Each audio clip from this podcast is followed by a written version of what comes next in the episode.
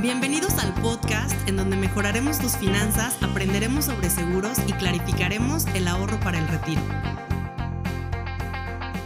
Bienvenidos al episodio número 39 con su amiga Iraís Paredes. A ti que me estás escuchando, muchas gracias por darle clic a este episodio. Te prometo que no te vas a arrepentir porque el día de hoy nos vamos a tomar un cafecito muy sabroso con un tema que yo creo que puede valer muchísimo la pena a ti que tienes amigos, a ti que tienes relaciones interpersonales que te sacan a tener una vida social activa y demás y te voy a contar cómo es que llegó la inspiración para este episodio. Eh, hace unos días estaba yo tomando un vuelo de regreso a Cancún y me tocó eh, ser testigo de una situación un poquito incómoda y que creo que se puede prestar a mucha controversia. ¿Qué fue lo que pasó?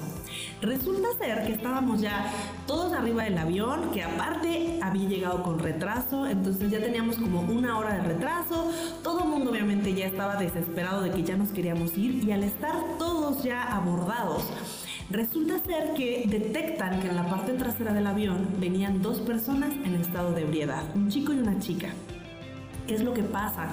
que las políticas de, eh, de, las aerolíneas son muy claras respecto a este tema porque una persona que está alcoholizada por la presión al momento de estar ya a varios pies de altura, pues puede tener un tema médico, puede perder el conocimiento, se puede desmayar. El chiste es que se agrava la borrachera de una forma que no sabes qué esperar. Entonces, por su propia seguridad, pues no los dejarían, si se hubieran percatado desde antes, no los hubieran dejado ni siquiera subirse al avión.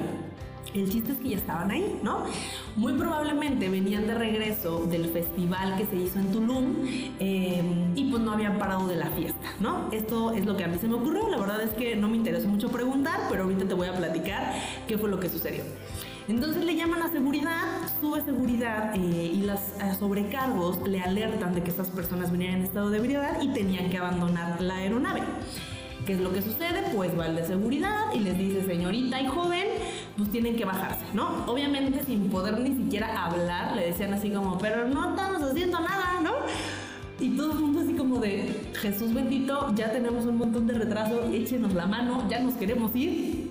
Y estos vatos como que no entendían qué onda y pues bueno, al final les explican que es por su seguridad y demás, y pues tienen que, cuando uno compra un boleto de avión, tienes que aceptar la política tanto del aeropuerto como del avión, ¿no? Aquí no es porque mis calzones yo quiero y voy a meter más de 100 mililitros en carrión, no se puede, ¿no? Y tampoco me puedo subir alcoholizado, no se puede. Entonces, como estas personas incumplieron esa norma, pues se tienen que bajar. Medio que regañadientes tomaron sus cositas y se bajaron del avión. ¿Qué pasa? Que iban con otras tres personas, otros tres amigos, que viajaron todos en el mismo avión y yo creo que venían al mismo evento, se quedaron en el mismo lugar.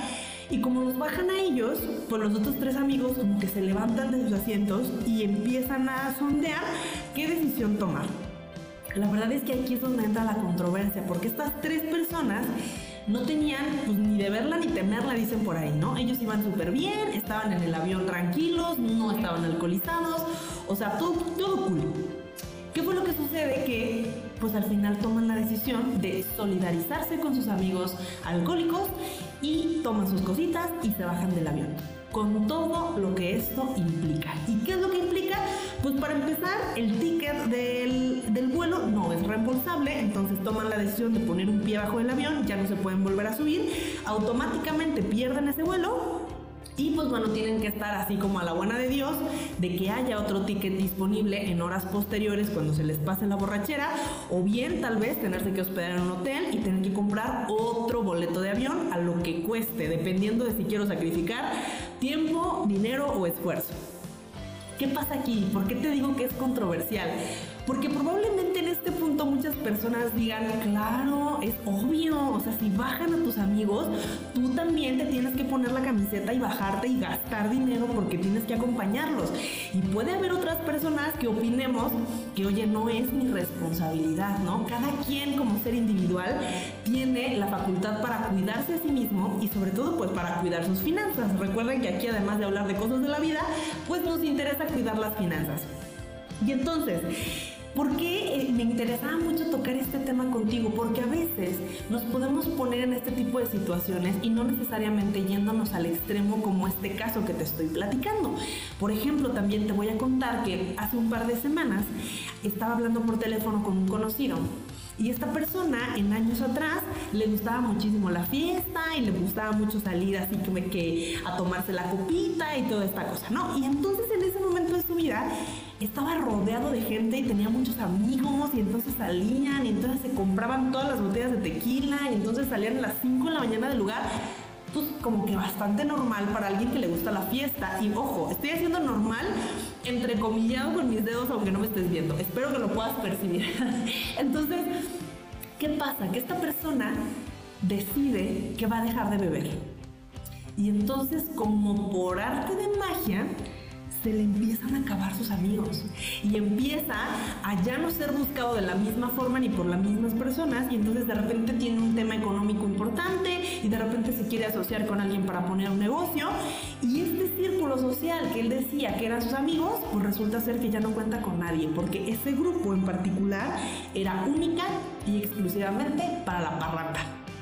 Entonces, ¿qué es lo que tenemos nosotros que identificar? No está mal, no está mal tener un grupito que nos, eh, que nos la pasemos súper bien para tomarnos una copita y para salir a pasárnosla muy bonito pero también es importante darnos cuenta qué tanto puede círculo social en el que nosotros estamos al momento de eh, controlar nuestros gastos o no.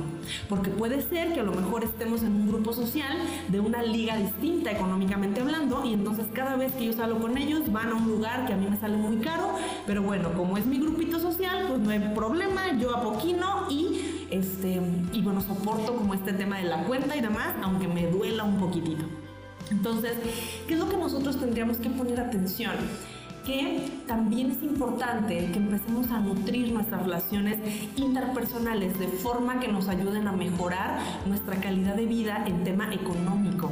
La verdad es que hablándote del ejemplo del avión, yo soy esa persona que le hubiera dicho a mi amigo, para empezar desde antes, oye, si te emborrachas no te van a dejar subir, ¿eh? o sea, es tu responsabilidad, acátalo. Y si aún así tomas la decisión equivocada de retar a la autoridad, pues ya es tu problema.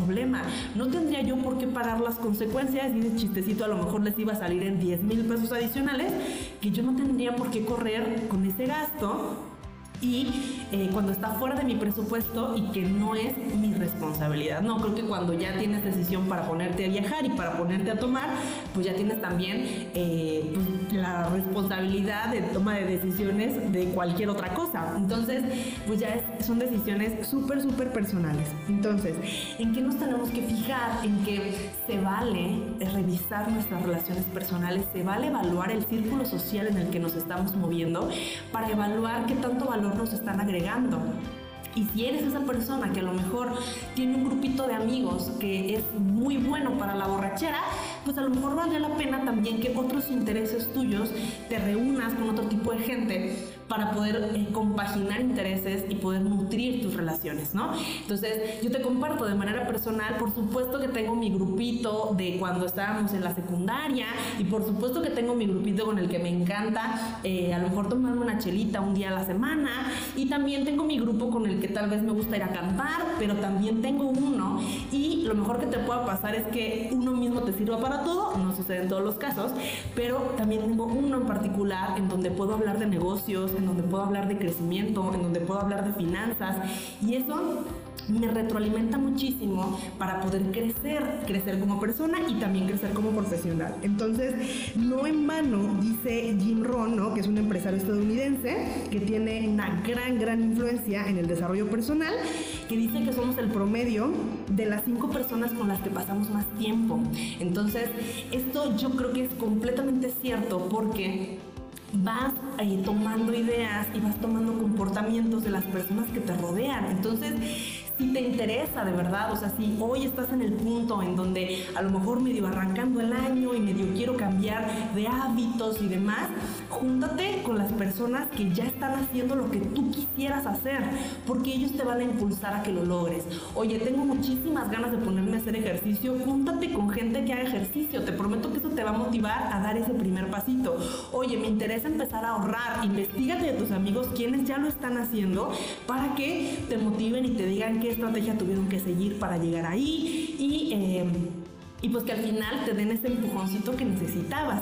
Y como esto, un montón de cosas, ¿no? Si tienes ganas de cualquier otro interés, ¿no? Cualquier otro pasatiempo o cualquier otro estilo de vida, júntate con gente que ya lo está haciendo. Porque eh, eso va a aumentar en una manera desproporcionada las posibilidades de que tú realmente te puedas involucrar en ese mundo y que puedas empezar a lograr el objetivo o convertirte en la persona que quieres ser. Entonces, esta platiquita la verdad es que está bastante sabrosa. Eh, la verdad es que sí depende de cada decisión individual. A mí me encantaría, obviamente, que me dieras tu opinión al respecto. En Instagram te vas a encontrar con una publicación en donde vas a poder dejarme tus comentarios de si tú eres esa persona que cree que tus relaciones afectan tus finanzas o no. Te invito a participar. Vas a encontrarlo en iraís.paredes. Vete a dar también una vuelta en Facebook. Estoy como Iraís Paredes y bueno, va a haber ahí un montón de material en el cual puedes dejarme tu opinión y nada me gustaría más que enriquecer esto con la experiencia de cada persona que me está escuchando. Y pues bueno, después de este cafecito tan sabroso que me encantó compartir contigo, eh, no me queda más que desearte que tengas extraordinaria semana y nos vemos en la siguiente. Esto fue todo por hoy. Soy Irais Paredes y cambio a México una persona a la vez. Adiós.